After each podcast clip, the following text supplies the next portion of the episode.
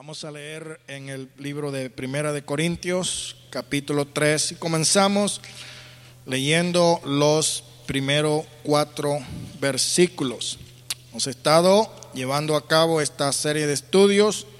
Esperamos que usted se esté gozando en estas enseñanzas. Leemos en el nombre de nuestro Señor y Salvador Jesucristo. Dice la Biblia, de manera que yo, hermanos, no puedo hablaros como a espirituales, sino como a carnales, como a niños en Cristo. Os di a beber leche y no vianda porque aún no erais capaces, ni sois capaces todavía. Porque aún sois carnales, pues habiendo entre vosotros celos, contiendas, disensiones, ¿no sois carnales y andáis como hombres?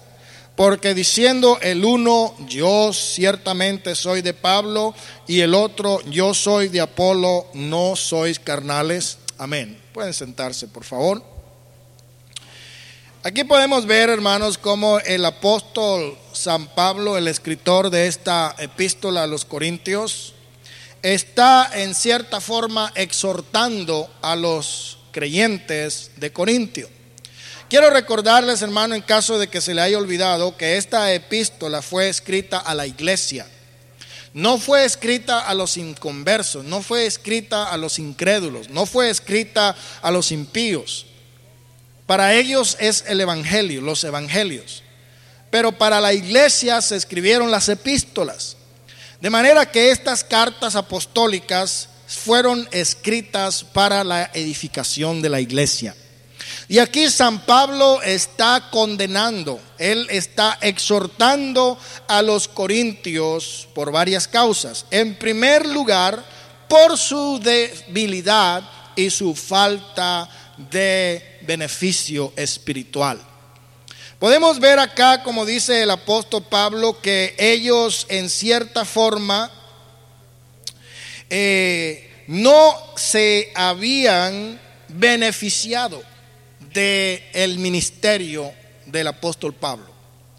Era necesario que eh, él todavía tuviese necesidad de instruirlos como a niños, como a recién convertidos. Podemos mirar aquí también un aspecto muy importante y es lo que dice también el apóstol Pablo en el libro de los Filipenses cuando habla diciendo el que comenzó en vosotros la buena obra, la perfeccionará hasta el día de Jesucristo. Nosotros creemos que la regeneración viene por medio de la fe. Es necesario que la persona tenga fe. La Biblia dice que la fe viene por el oír y, la, el oír la palabra de Dios. De manera que cuando la persona oye la palabra de Dios, comienza la obra de la regeneración. Regenerar significa crear de nuevo. Y ninguna persona es regenerada porque quiere. Sí tiene que dar el paso inicial, porque la Biblia dice también, me buscaréis y me hallaréis, porque me buscaréis con todo vuestro corazón. Él dice que a Él lo haya el que madrugando le busca. Pero también la Biblia dice, me buscaréis y no me hallaréis, porque hay algunos que no le van a buscar con todo el corazón. Pero cuando la persona busca a Dios, Dios no se esconde. Él siempre está esperando, como dice la Biblia, volveos a mí, dice Jehová, y yo me volveré a vosotros. No es que Él se haya ido lejos de nosotros, es que nosotros nos hemos apartado de Él. Amén. Pero cuando el hombre vuelve otra vez a Dios, comienza el proceso de la recreación. Dice la escritura que si alguno está en Cristo, nueva criatura es, las cosas viejas pasaron y todas son hechas nuevas por medio de la confesión, por medio del arrepentimiento, nosotros damos testimonio de la fe salvadora en Jesucristo.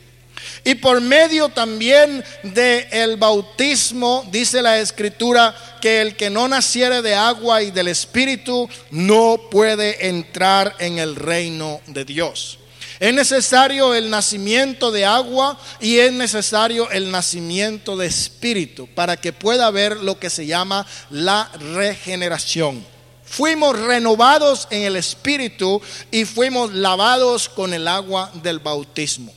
Ahora podemos decir que somos una nueva criatura. Podemos decir que somos como un recién nacido. Cuando el creyente tiene fe en la palabra, se arrepiente, se bautiza en agua y el Señor le bautiza en el Espíritu, comienza la obra de la regeneración, la obra de la santificación. Fuimos santificados por el Espíritu.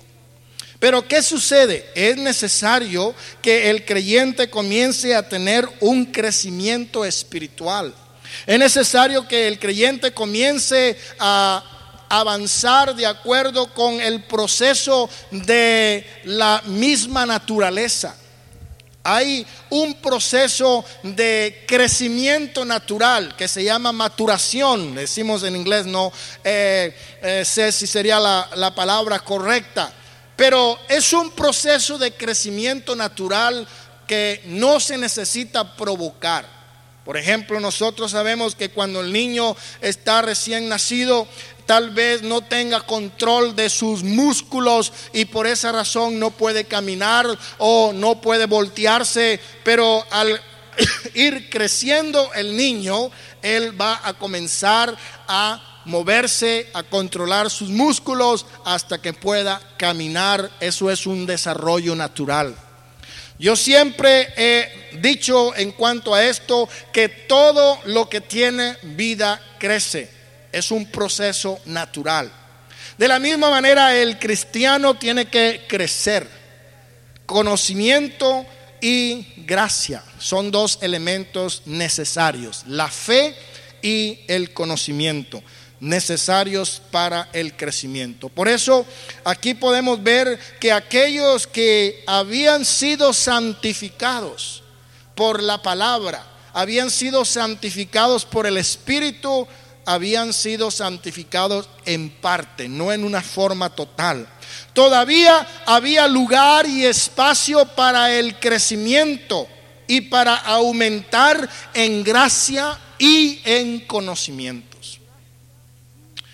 Nunca debemos pensar que cuando una persona es recién convertido ya tiene todo lo que se necesita. Es como una recién una criatura recién nacida que apenas está comenzando una nueva vida. A veces esperamos que todas las cosas eh, se hagan eh, instantáneamente. Y aún el mismo creyente tiene la expectativa, bueno, ahora que yo me bautice se me quita todo lo corajudo, se me quitan todos los malos pensamientos, se me va a quitar todas estas cosas malas que me vienen de repente porque voy a ser una persona diferente. Y sucede que muchas veces se desfraudan porque se dan cuenta, bueno, ya me bauticé, ya recibí el Espíritu Santo, pero todavía tengo luchas con la carne. Todavía tengo estos sentimientos de, rencor, de amargura, de ira. Todavía tengo estos arrebatos de envidia. ¿Por qué? Porque es necesario que el Espíritu Santo que comenzó en usted la buena obra la perfeccione. La semilla está sembrada, pero la semilla tiene que crecer y tiene que dar frutos. Y la Biblia habla de los frutos del Espíritu que son amor, gozo, paz, paciencia, bondad, benignidad, fe, mansedumbre, templanza. Y los frutos no se cultivan de un día para otro. Hay árboles que tardan hasta siete años para dar fruto. Yo recuerdo una vez que mi madre sembró un árbol de aguacate y pasó un año y aquel aguacatito estaba bien chaparro. Y el segundo año y nada más hojas echaba. Y el tercer año, y era como una reliquia ya en la casa, la, la mata de aguacate, esperando que echara los aguacates. Y pasaron como siete años y echó los primeros. Y eran unos aguacatitos del tamaño así de, de, un limón. ¿ah? Bien feos, porque eran los primeros. Y ya después de eso comenzó a echar más aguacates. Y ya eran más grandes y más bonitos y más sabrosos. Pero tardamos como nueve años para poder disfrutar de los primeros frutos de aquel palo que nada más así estaba echando hojas y estorbando. Hay matas de café que tardan siete años para poder dar los primeros frutos. No es algo que se siembra hoy y se va a cosechar dentro de tres días. Hay algunas frutas que así son. Por ejemplo, usted siembra calabazas y a los tres meses está recogiendo calabazas, pero una sola cosecha recoge porque ya no va a dar más calabazas la mata. Ya se quema, ya se echa a perder. Amén. Pero el cristiano que quiere crecer y ser un árbol que da frutos, tiene que darse cuenta de que va a pasar tiempo, que tiene que cultivar ciertas virtudes, que tiene que cultivar ciertos hábitos y buenas costumbres, que tiene que dedicarse y consagrarse más a las cosas espirituales para poder crecer hasta que esté lo suficientemente maduro para dar frutos.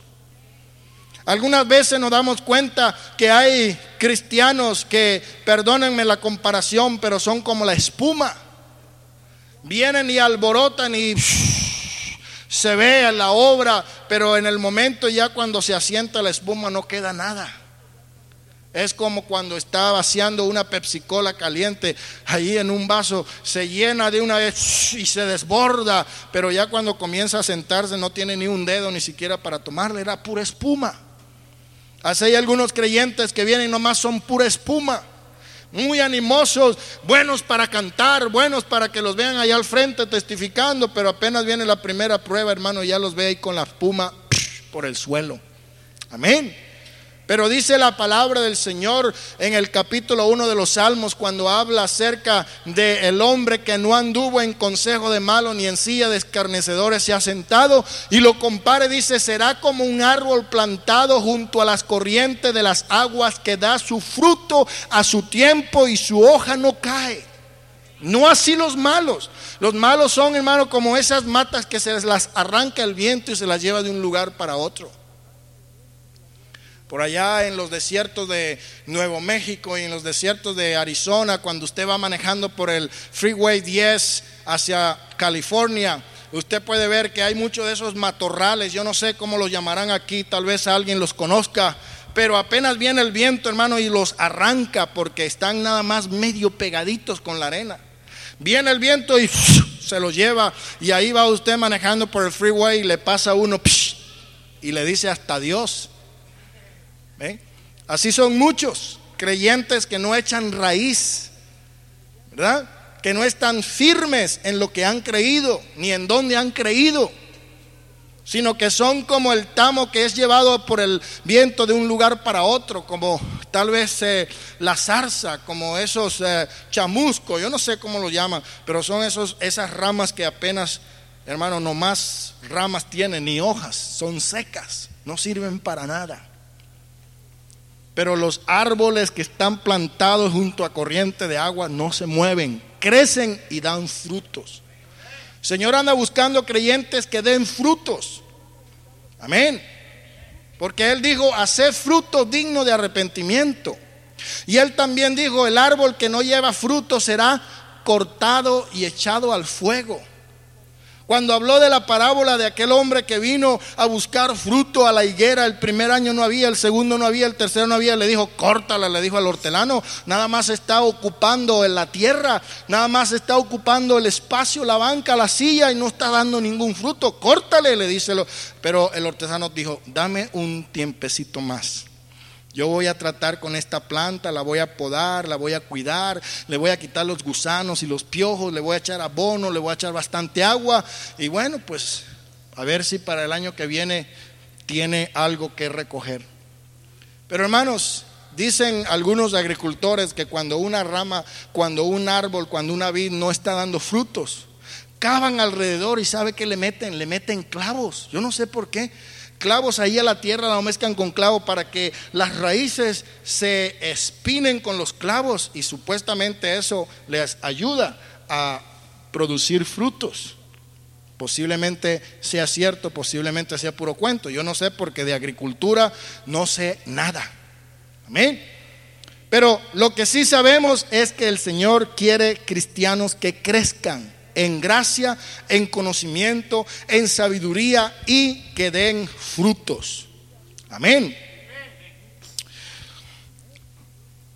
todos aquellos que a través de la gracia divina han sido renovados en una vida espiritual, pueden todavía tener algunos defectos.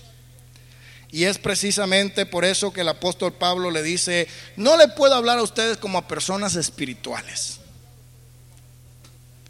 Hay algunos que todavía traen sus mañas de, pleitistas, de envidiosos, todavía vienen con sus mañas de, de tal vez de malos pagadores, de ociosos, de vagos. Y precisamente para eso está el ministerio, para enseñar, para exhortar, para amonestar, para corregir, pero siempre, como dice la Biblia, con toda paciencia y doctrina. usted consigue alguna persona que exhorta en una forma autoritativa y solamente exige y demanda, Muchas veces, hermanos, usted se da cuenta de que son personas que tienen mal genio, tienen mal carácter. Pero la palabra del Señor nos manda a tener paciencia y a enseñar con doctrina. Él dijo, no puedo hablarles como a espirituales, sino como a hombres carnales, como a bebés en el Señor, como niños en Cristo. Ellos estaban tan lejos de alcanzar la medida, la estatura de la plenitud de Cristo. Y por lo tanto no podían alcanzar la máxima revelación divina y entrar en el campo espiritual del Evangelio. Ellos todavía estaban bajo los mandamientos de la carne y tenían sus afectos corrompidos. Todavía eran babies en el Señor, todavía estaban bien chiquititos, a pesar de que tal vez Pablo les había predicado mucho.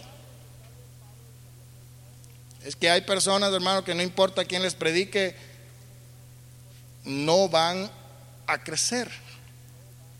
¿Por qué? Porque son carnales. ¿Qué dice aquí la escritura? A ver si estamos eh, de acuerdo. En el libro de Santiago, el capítulo 4 del libro de Santiago dice, ¿de dónde vienen las guerras? ¿Y de dónde vienen los pleitos entre vosotros? Aquí no está hablando de las guerras y los pleitos entre los pueblos, gobiernos, naciones, reinos, sino entre los creyentes. ¿De dónde vienen las guerras y los pleitos entre vosotros? ¿No es de vuestras pasiones las cuales combaten en vuestros miembros? capítulo 4 de Santiago. Entonces, ¿de dónde vienen las guerras? ¿De dónde vienen los pleitos? De vuestras propias carnalidades. Entonces aquí vemos que los corintios todavía eran niños espirituales, bebés en Cristo. Ellos habían recibido los primeros fundamentos, los primeros principios del cristianismo, pero no habían crecido, no habían madurado, todavía estaban muy tiernos no tenían entendimiento de la fe y la santificación. Y podemos ver también en varios otros pasajes de esta epístola a los Corintios de que ellos eran personas que estaban muy, pero muy orgullosos de su propia sabiduría y de su conocimiento. Era muy común encontrar personas que tenían un conocimiento muy moderado. Por eso el apóstol San Pablo les dice y les reclama que ellos se habían beneficiado muy poco del conocimiento del cristianismo y por esta razón tenía que tratarlos a ellos como bebés. Ellos no podían participar de los alimentos sólidos. Todavía necesitaban la leche y no la carne. El deber de un buen ministro debe ser una, una característica muy esencial, debe ser apto para enseñar.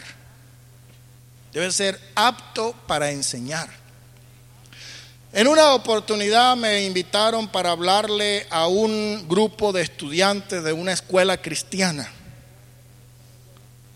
Y aunque he tenido la oportunidad de hablar por radio a más de 150 mil personas que me estén escuchando y poder predicar delante de una congregación de 10 mil personas, nunca me sentí tan incómodo como cuando tuve que enseñarles o predicarles en ese devocional a los estudiantes de esta escuela. Y le voy a decir por qué. Porque la audiencia a la cual yo le iba a hablar estaba formada por niños desde el primer grado hasta jóvenes que estaban en el grado 12. Entonces, yo como orador tenía que tomar en cuenta a quién le voy a hablar. Y yo decía, si le hablo a los niños pequeños, voy a perder el interés de los grandes. Si le hablo a los grandes, voy a perder el interés de los pequeños. ¿Cómo hago para atraer la atención de todos? Es una tarea difícil. ¿Cómo puede usted enseñarle a un grupo de niños de 5 años lo mismo que le está enseñando a un grupo de adultos y mantener el mismo interés? Por eso los chiquillos ahí andan jugando, andan escribiendo cositas, porque ellos no están poniendo cuidado. Estas cosas son cosas para viejos, ¿verdad? Pero si le estuviéramos contando aquí la historia de David y hacíamos las muecas de cómo él le dio con la onda y le dio al gigante y la pedrada, ¡pum!, lo agarró en la, y lo tumbó. Estarían todos ahí atentos porque es algo que les interesa a ellos. Pero usted decía, ya esa historia yo me la sé desde hace mucho, otra vez lo mismo. Entonces, para enseñar es necesario tomar en cuenta esas necesidades. A veces hay cristianos que tienen 30 y 40 años en la iglesia y hay otros que apenas tienen dos, tres días de estar llegando. Y usted tiene que tener paciencia y sabiduría y gracia para poderle hablar a cada uno a su nivel, a cada uno a su nivel de conocimiento, sin tener que aburrir al más viejo ni fastidiar a los nuevos. Total que es bastante difícil. La enseñanza es algo muy difícil. Por eso es que gracias a Dios tenemos la escuela dominical donde se le enseña a los niños de acuerdo a su nivel. Amén. Pero es necesario enseñar a la iglesia doctrina. Es necesario enseñarle a la iglesia el conocimiento de la palabra de Dios. ¿Cuánto dicen gloria a Dios? Bueno, por otra parte, aquí podemos ver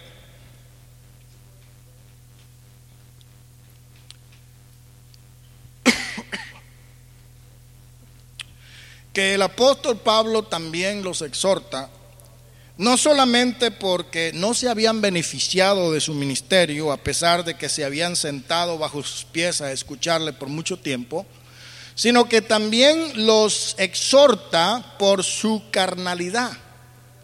Y menciona algunas discordias que habían en cuanto a ciertos ministros. Aquí podemos ver, por ejemplo, cuando nos dice el verso 3, porque aún sois carnales, pues habiendo entre vosotros celos, contiendas y disensiones, ¿no sois carnales? Ahora, ¿por qué está diciendo él eso? Bueno, si usted viene conmigo un momentito al libro de Gálatas y en el capítulo 5, ahí vamos a encontrar algunas cosas que son relacionadas con la carne. El capítulo 5 de Gálatas, verso 17, vamos a leer el verso 16 en adelante, nos dice, porque el deseo, no, dice el 16, digo pues, andad en el espíritu, y no satisfagáis los deseos de la carne. Andad en el Espíritu y no satisfagáis los deseos de la carne. ¿Qué más dice ahí a continuación? Ahí nos dice, porque el deseo de la carne es contra el Espíritu y el del Espíritu es contra la carne y estos se oponen entre sí. ¿Para qué? Para que no hagáis lo que quisieres. ¿Qué es lo que quiere hacer? Bueno, dijo el Señor, el Espíritu a la verdad está dispuesto, más la carne es débil. Y Pablo dijo, las cosas que yo aborrezco son las cosas que más hago. ¿Por qué? Porque hay enemistad entre el espíritu y la carne. Y el verso 18, pero si sois guiados por el espíritu, no estás bajo la ley. 19. Manifiestas son las obras de la carne. ¿Cuáles son? Adulterio, fornicación, inmundicia, lascivia, idolatría, hechicería, enemistades, pleitos, celos, iras, contiendas, disensiones, herejías, envidia, homicidio, borrachera, orgía y cosas semejantes a estas, acerca de las cuales os amonesto como ya os lo he dicho antes, que los que practican tales cosas no heredarán el reino de Dios. Entonces, aquí es donde estamos viendo cómo Pablo se refiere a esta gente como carnales. Y dice, si aún, pero aún sois carnales, pues habiendo entre vosotros celos, contiendas y disensiones, no sois carnales, andáis como hombres, andáis como hombres. Algunos estaban diciendo, bueno, yo soy de Pablo, otros estaban diciendo, yo soy de Apolo, otros estaban diciendo, yo soy de Pedro, otros estaban diciendo, yo no soy de ninguno, yo no soy de ningún pastor, yo no creo en pastores. Todo esto eran prueba de que ellos estaban siendo carnales. Tenían intereses carnales, tenían sentimientos carnales. Y por esta razón el apóstol Pablo los retó. La verdadera religión hace a los hombres pacíficos. La Biblia dice, bienaventurados los pacificadores. Amén. Porque ellos, ¿qué? Verán a Dios. Entonces, bienaventurados los que andan sembrando paz y no contiendas. El caudillismo que hay algunas veces dentro del ministerio es algo que lamentablemente todavía se puede ver. Pero la verdadera religión hace a los hombres pacíficos y no contenciosos.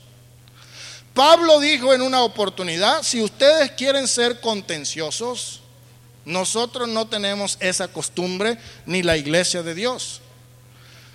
Pero Él también nos dice que debemos estar listos.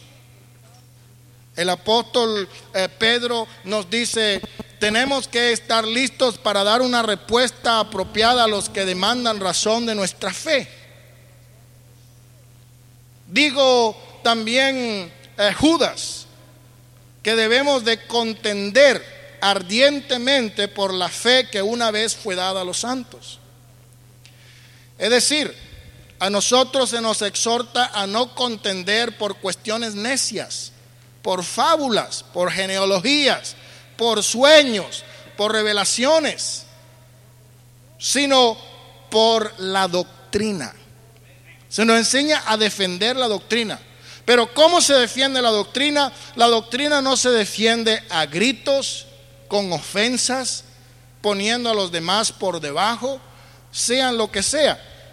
Algunas veces pensamos, bueno, eh, me di un encontronazo con un testigo de Jehová y barrí el suelo con él, hermano, hasta que me morí de risa y lo tuve que dejar ahí porque ya no podía aguantarme la sabiduría que Dios me dio para refutarlo.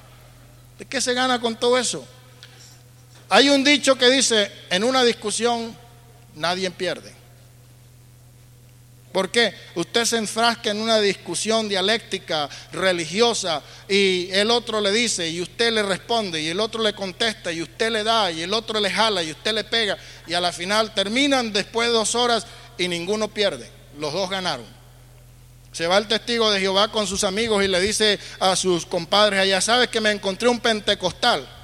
Y mira, pero esa gente no sabe nada le, le di escrituras y el hombre ahí se quedó que no me sabía contestar. Va el pentecostal con su pastor y dice, pastor, me encontré un testigo de Jehová y mire cómo le di con la Biblia por la cabeza. El pobrecito no sabía qué hacer. ¿Por qué? Porque el espíritu orgulloso del hombre no permite aceptar sus limitaciones y sus errores.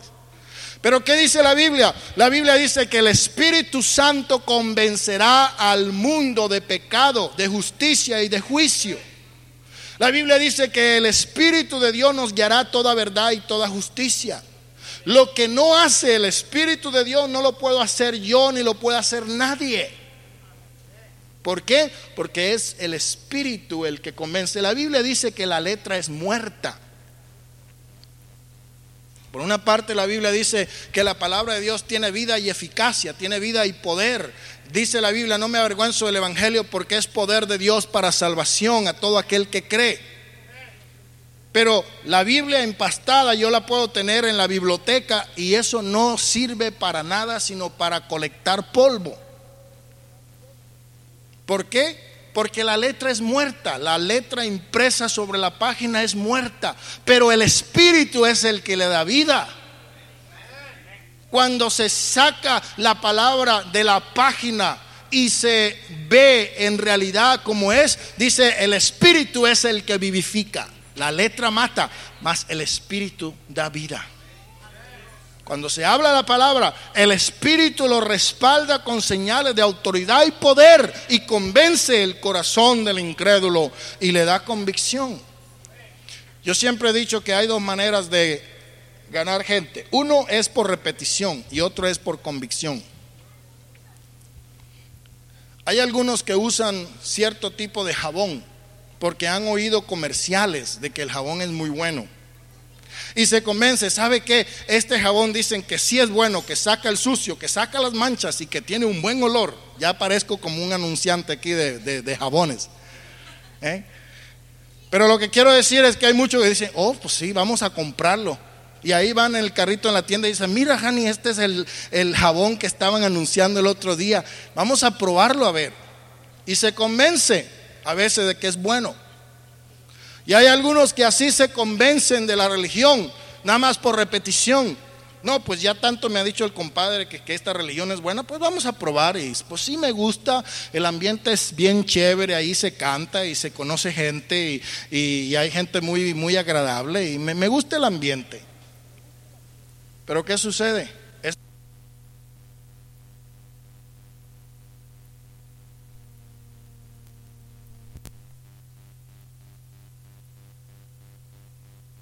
La convicción? La convicción es la certeza, la seguridad de que lo que usted ha creído es la verdad y te, usted puede dar hasta su propia vida. Dice la palabra testigo, me seréis testigo. La palabra testigo es sinónimo de mártir. Usted está dispuesto a ser un mártir por la fe, a dar su vida por lo que usted cree. Como digo Pablo, yo sé a quién he creído.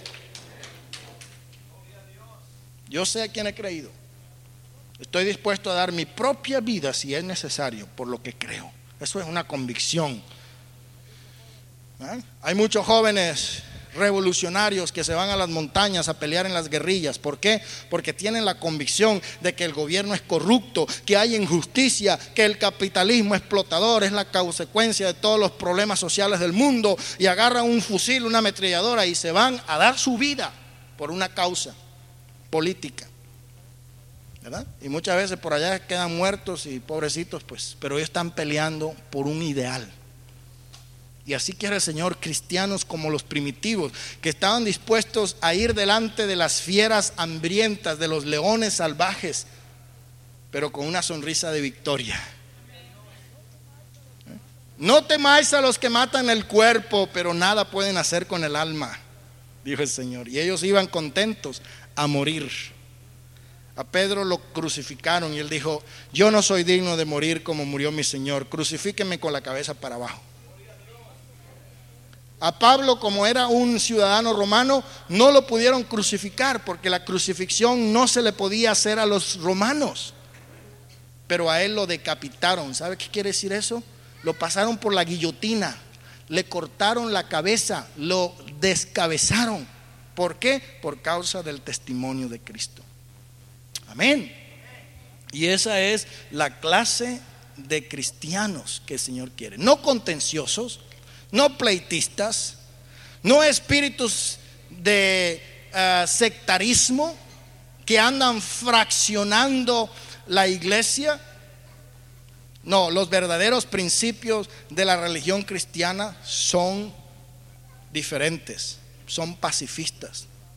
Por eso dice aquí Pablo, ustedes andan como hombres, ustedes caminan como hombres que no tienen conocimiento de la luz, ustedes eh, todavía andan caminando como personas impías.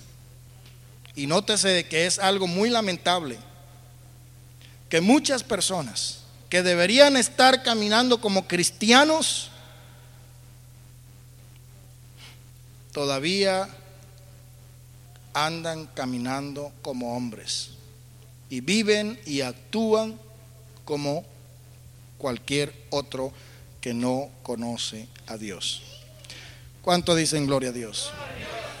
Entonces, en estos versos hemos visto dos cosas. En primer lugar, el apóstol Pablo exhorta a los corintios por el poco provecho y beneficio que han tenido de su ministerio, de sus enseñanzas, de su trabajo con ellos. Y en segundo lugar, él los acusa de su carnalidad. Vamos a leer del verso 5 al verso 8 en esta noche. Dice, ¿qué pues es Pablo y qué es Apolo? Servidores por medio de los cuales habéis creído, y eso según lo que a cada uno concedió el Señor. Yo planté, Apolo regó, pero el crecimiento lo ha dado Dios. Así que ni el que planta es algo, ni el que riega, sino Dios que da el crecimiento. Y el que planta y el que riega son una misma cosa, aunque cada uno reciba su recompensa conforme a su labor. Vamos a continuar hasta el 10, porque nosotros somos colaboradores de Dios vosotros sois labranza de Dios, edificio de Dios. Conforme a la gracia de Dios que me ha sido dada, yo como perito arquitecto puse el fundamento y otro edifica encima, pero cada cual o cada uno mire cómo sobre edifica. ¿Cuánto damos gloria a Dios?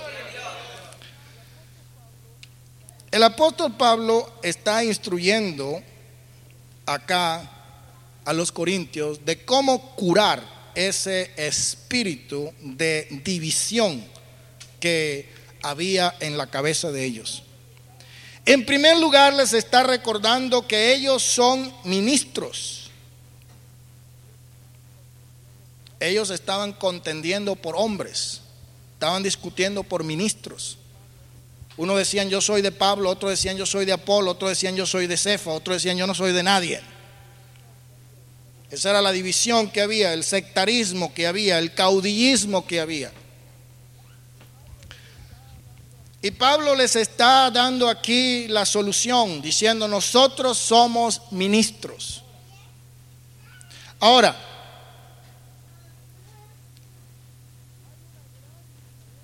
hay una gran diferencia entre lo que significa la palabra ministro en el contexto original y la manera como ahora se ve. En una oportunidad le preguntaron a un carricito, a un muchacho, chamaquillo, le preguntan, ¿qué quieres ser tú cuando estés grande? Y él dijo, yo quiero ser un pastor. Y le dijeron, ¿por qué quieres ser un pastor? A mí me gusta ser un pastor porque eh, primeramente los pastores no trabajan y siempre andan vestidos con ropa nueva y, y andan manejando un Cadillac nuevo y andan siempre de vacaciones y se van a las convenciones y, y a los retiros. Entonces este muchacho lo que estaba viendo era eso. El ministro es una persona que no trabaja, se viste con buenos trajes, come en los mejores restaurantes, maneja un Cadillac del año, viaja en avión a las convenciones. Esa era posiblemente su percepción que él tenía equivocada. Hay algunos otros que tienen una necesidad insaciable de poder, de autoridad, y dicen, bueno, yo quiero ser ministro porque eso me va a dar a mi autoridad sobre un grupo de personas que van a estar bajo mi dominio. Son las mismas personas que se unen al ejército para ser sargentos y tener un pelotón, porque están movidos por el interés de la autoridad, del poder. Y es, hermanos, una lamentable verdad de que hay muchos que entran al ministerio porque ven una fuente de ganancias, una manera de ganarse la vida, una manera de sacarle dinero a la gente. Y hay muchos sonsos que se dejan sacar dinero y se dejan explotar. Estuve oyendo el testimonio de un predicador allá en Ensenada que va todos los años y recoge miles y miles y miles. Ahora son miles, ahora son millones de pesos. Todos los años va con la cuestión de que va a construir una iglesia en Ensenada. Tiene 12 años yendo y siempre se llena la bolsa y nunca hace nada. Allá en Venezuela estaba llegando un predicador que vive aquí en Texas, se llama Domingo Pilarte.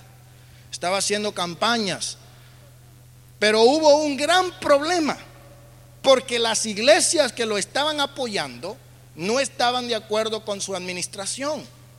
Porque él, evangelista que iba a predicar la campaña, se apropiaba de todas las ofrendas que caían en el tesoro y se las embolsaba y se las traía para los Estados Unidos y a las iglesias las dejaba sin nada. Y las iglesias dijeron allá, pues no, así no lo vamos a hacer. De ahora en adelante nosotros vamos a tomar el dinero y de ahí le vamos a pagar a usted su viaje y lo que usted cobre para que usted venga a predicar. Y él dijo, así no me gusta, no me conviene y por eso hubo un gran problema. Y hay personas que en aquel tiempo, vamos a suponer, mil, mil, mil bolívares venezolanos eran como 250 dólares. Pedían ofrendas de 5 mil bolívares, mil dólares, traiga mil dólares, traiga mil dólares. Y por ahí salía uno con un cheque y daba mil dólares. Y hay muchos que tienen ese tipo de ministerio. Hay un sinvergüenza que creo que hasta lo agarraron por, por eh, contrabandista de drogas traía drogas de México con el cuento de que era evangelista y traía una carpa y en la carpa metía los paquetes de marihuana y por allá lo agarró la Policía Federal allá en México y pues, pues no sabía que venía ahí, no sé quién lo habrá metido. Y anda vendiendo pañuelos y aceite y piedras y tierra que, que trajeron de Jerusalén, arena de por allá del desierto de Jerusalén y agua del río Jordán y todo es negocio. Mándeme 20 dólares y le mando una botellita de agua del río Jordán. ¿Eh? Hay predicadores que están en la televisión y todo lo que hacen es pedir dinero. Hace poco este señor Oral Roberts dijo, si no agarro 8 millones de dólares antes de tal fecha, Dios me va a matar.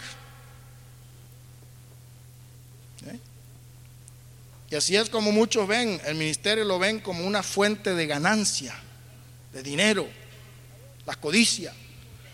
Hay otros que se meten por el, deseo de tener autoridad y dominio y control. Pero la palabra del Señor nos dice o nos da a entender que la palabra ministro, en lugar de ser una persona que está en un lugar elevado, en un pedestal intocable, como hay algunos que dicen, bueno, yo no sé si, si estaré haciendo mal en lo que estoy diciendo, pero hay algunos que dicen, bueno, la Biblia dice cuando, cuando David vio ahí a Saúl y lo iba a matar y dijo, no levantaré mi mano contra el ungido de Jehová. Saúl estaba mal, Saúl estaba en pecado, Saúl estaba cortado del pueblo de Dios. Pero David dijo, no lo voy a tocar porque es ungido de Dios. Entonces de ahí se agarra mucho y dicen, bueno, yo soy el ungido de Jehová, a mí no me toca, pero ni coco, yo soy de los intocables. Y a veces dan la idea de que pastor no se le puede señalar por una sola falta. No, la Biblia dice, contra un anciano no admitáis acusación a no ser con dos o tres testigos. ¿Por qué? Porque a veces se crea la idea de lo que se llama la inmunidad ministerial, que el ministro está exento de cualquier acusación, haga lo que haga.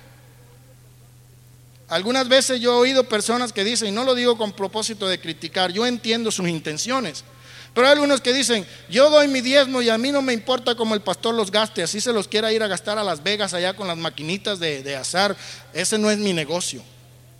Bueno, en parte está bien, porque lo que es de Dios es para Dios. Amén. Pero también la Biblia nos dice a nosotros que el que administra debe administrar bien. Y por eso yo me siento con la obligación y la responsabilidad de darle cuentas a ustedes de mi administración. Si alguno quiere saber, yo estoy dispuesto, no me ofende. Como una vez que le dijeron a un pastor, un oficial de la organización, le dijo, hermano, ¿usted tiene libros de la iglesia? Y le dijo, ¿qué se está creyendo usted? Que yo soy un ladrón. Y le ofendió aquello y se echó un insulto y lo insultó al, al oficial de la organización. Pues le dijo, ¿tiene libros de la iglesia? Pero, hermano, como dice el dicho, no está en la Biblia, pero lo digo yo, el que no la deme, no la teme. Y el que trabaja en limpio, a mí que me registren. Yo estoy claro, yo no tengo nada que andar escondiendo. Aquí está todo el día. Amén. Gloria al Señor. Pero cierta forma, palabra ministro, allá es donde voy. Le he dado tantas vueltas que ya se me olvidó qué era lo que iba a decir. Simplemente quiere decir sirviente. Es un sirviente. No, porque si es sirviente no me ande usted llamando para que le lave los trastes y le lave el carro y, lo lleve para allá y lo lleve para acá. No, pues al fin y al cabo el hermano Rivas es sirviente de nosotros, es el criado de la casa. Pues llámelo acá para que venga aquí a limpiarme los zapatos. Pero el ministro simplemente es un empleado. Ahora, yo no soy empleado de ustedes, por eso no soy su sirviente, pero yo soy empleado del Señor. Y por eso es que dice Pablo acá cuando está hablando, ¿qué pues es Pablo y qué es Apolo? Somos servidores por medio de los cuales habéis creído. Yo tuve una experiencia maravillosa que tuvo una impresión grande en mi mente, porque yo estando muy joven, no es que esté viejo, no, porque una vez se habla así. Cuando yo era joven, ¿no? yo no me siento viejo, apenas tengo unos poquitos de años más de los que tenía hace unos 20 años atrás, pero eso no es mucho. Pero hace como unos 20 años atrás yo trabajé para una compañía que se llama Ford Motors Company de Venezuela. Y en esa compañía trabajamos aproximadamente 4 mil personas. Habían empleados y habían obreros. Los empleados cobrábamos cada dos semanas, los obreros cobraban cada semana. Los empleados teníamos un trabajo un poco más intelectual, de oficina, los obreros tenían trabajo de fábrica. Habían ejecutivos, que eran los que administraban todas las oficinas. Allí en esa planta habíamos como cuatro mil personas.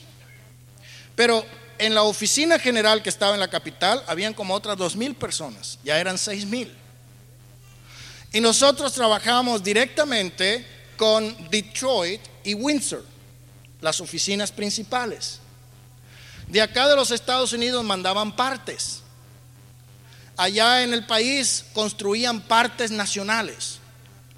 De manera que para concluir el relato y no la tan larga y embolotada, yo me di cuenta que para sacar un automóvil de aquella planta, porque sacábamos como ciento, en aquel tiempo como 140 unidades, para sacar 140 unidades de aquella fábrica, habían aproximadamente unas, qué sé yo, por decir una cantidad, ficticia, hipotética, digamos unas 25 mil personas y hasta muchas más que estaban envueltas directa o indirectamente en la producción de aquella unidad. Yo podía mirar cuando entraba acá el hierro pelado, hermanos, por un lado, y por otro lado entraba el chasis, eran, eran dos diferentes líneas y por un lado iban y pintaban el carro y, le iban acomodando los accesorios internos y por acá le iban poniendo las ruedas y los amortiguadores y qué sé yo y el motor y llegaba un momento en que las dos líneas se encontraban y le caía arriba la carrocería, caía arriba del chasis y ya le empezaban a arreglar, le ponían las ruedas, en un momentito lo sacaban afuera al patio. Bueno, y hermano, ¿por qué no está diciendo todo esto? Porque eso me hizo a mí entender que el trabajo en el Señor es de la misma manera. Una persona que llega a la iglesia, no puedo decir es que yo me la gané con mi simpatía, o está aquí porque soy guapo, o porque soy inteligente, o porque le gusta cómo habla, o porque tiene un acento diferente. sino porque ha habido cantidad de personas que han trabajado en unión para poder lograr ese efecto. Todos tienen parte. Algunos una parte muy importante, como el presidente de la compañía, el barrendero. Son dos personas totalmente opuestas, pero ambos tienen parte en el trabajo. De manera que esa es la visión que yo tengo. La visión que yo tengo que la obra en el Señor es un trabajo de línea en el cual hay miles de personas involucradas trabajando por el mismo propósito. Y por eso es que Pablo dice, ¿quién soy yo? ¿Qué es Pablo? ¿Qué es Apolo? Somos servidores por medio de los cuales habéis creído. Y eso según lo que a cada uno le concedió el Señor. ¿Por qué? Porque hay unos que tienen el don para enseñar hay otros que tienen el don para ser evangelistas. Hay otros que tienen el don para consolar. Hay otros que tienen el don para exhortar. Hay otros que tienen el don para cantar. Hay otros que tienen el don para tocar. Hay otros que tienen el don para, qué sé yo, tantas cosas que se necesitan dentro de la fábrica, de la industria de Dios. A cada uno el Señor le da de su don según su propósito. Y por eso él aquí dice, yo planté, Apolo regó, pero el crecimiento lo ha dado Dios. Nadie puede dar crecimiento. Nosotros solamente trabajamos, hacemos lo que se nos ha encomendado, pero el crecimiento lo da Dios. A veces pensamos, bueno, el crecimiento de una iglesia depende en las técnicas, en las estrategias, en cómo las personas traten de involucrar a los vecinos para que vengan a la iglesia. Está bien. Es necesario traer la gente para que escuche la palabra. Y si no vienen a escuchar la palabra, hay que llevarles la palabra hasta donde estén. Yo soy un firme creyente que la iglesia tiene que divulgar su mensaje a través de las vías de comunicación de masas. Pero sería una blasfemia, un insulto y tal vez causa de que me excomulguen de la organización si algún día yo pongo un anuncio en la televisión.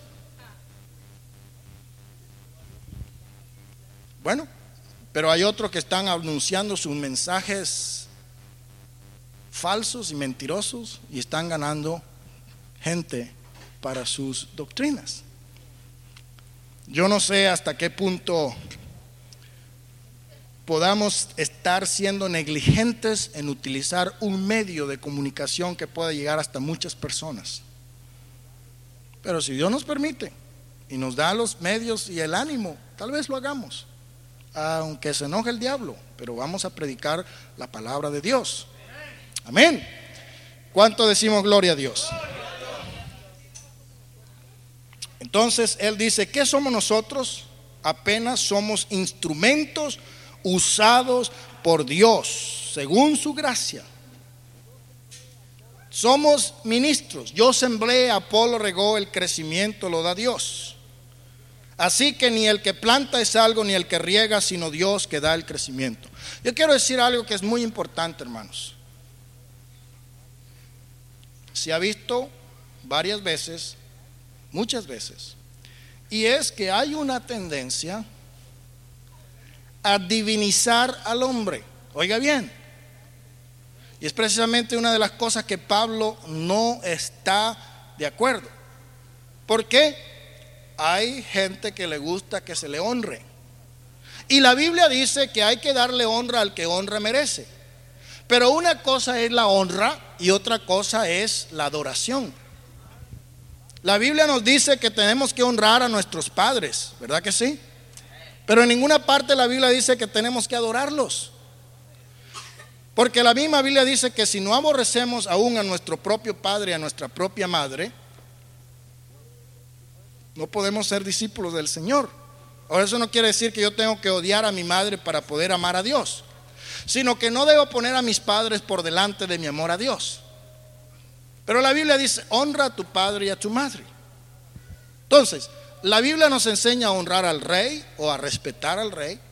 ¿En qué forma se honra a los padres? Bueno, en una de las maneras como se honra a los padres es ayudándoles económicamente.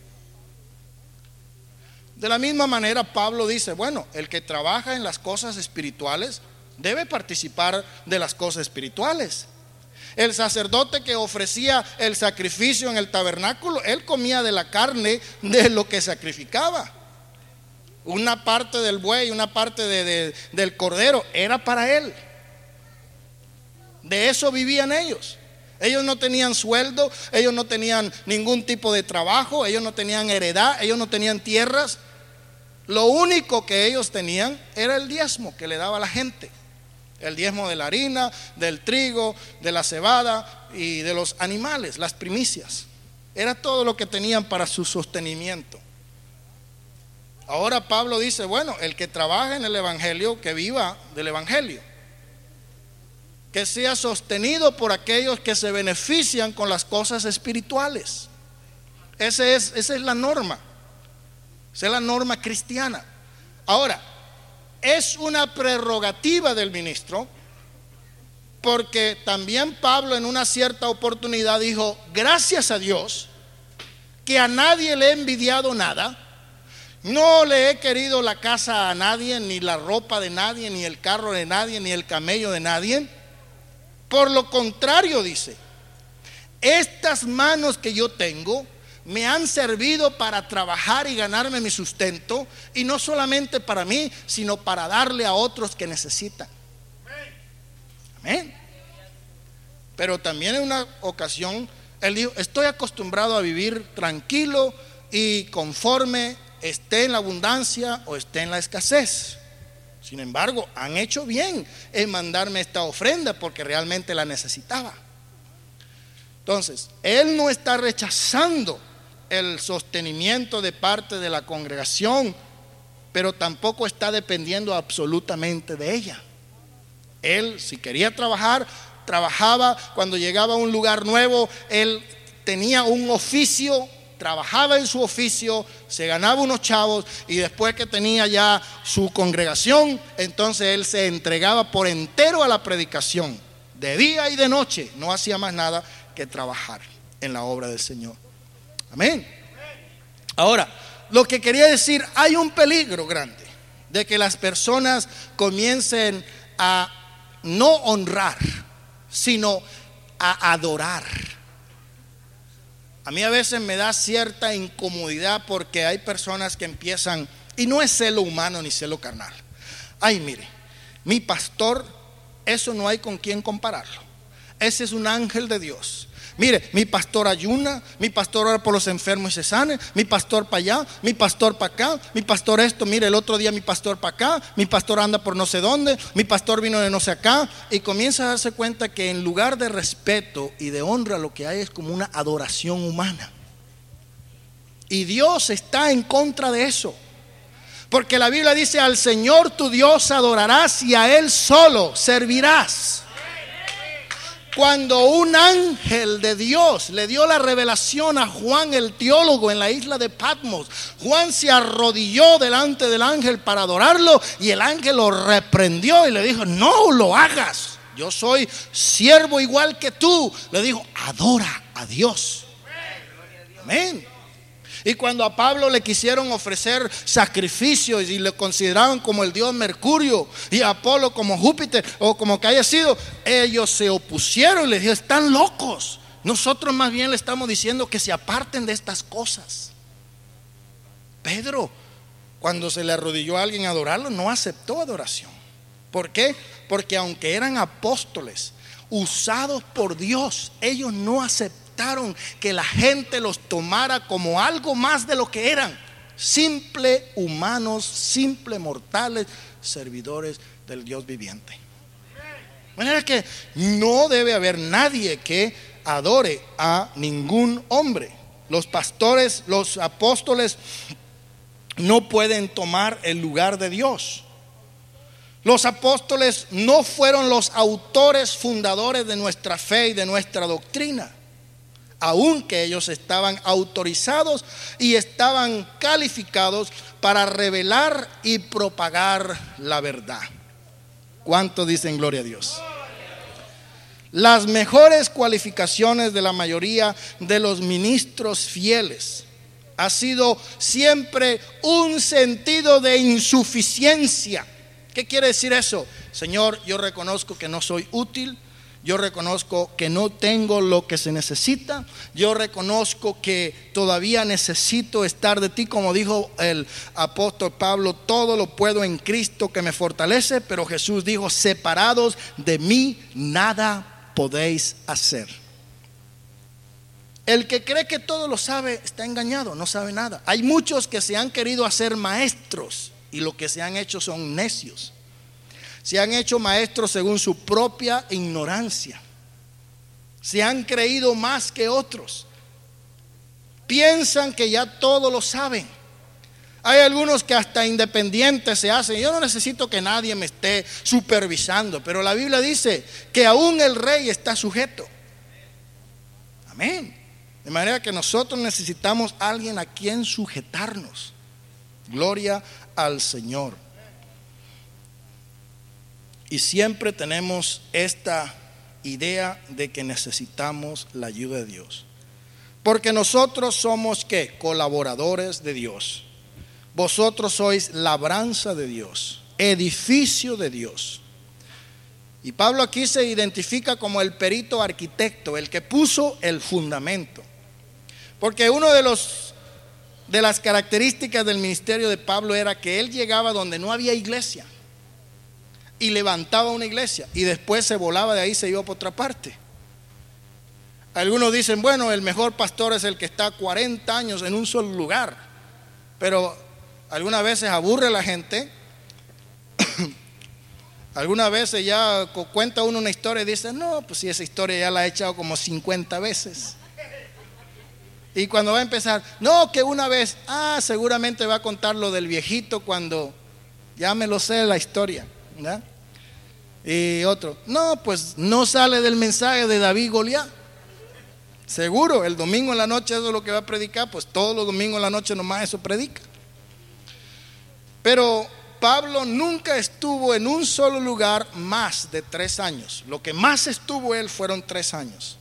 Llegaba a un lugar, fundaba una obra, preparaba a la gente y se iba a donde el Señor lo llevara. Gracias a Dios que no tenía cola ni rabo que andar arrastrando no era casado, no tenía hijos, no tenía responsabilidad, de manera que cuando picaba cabos nada más decía me voy y se fue.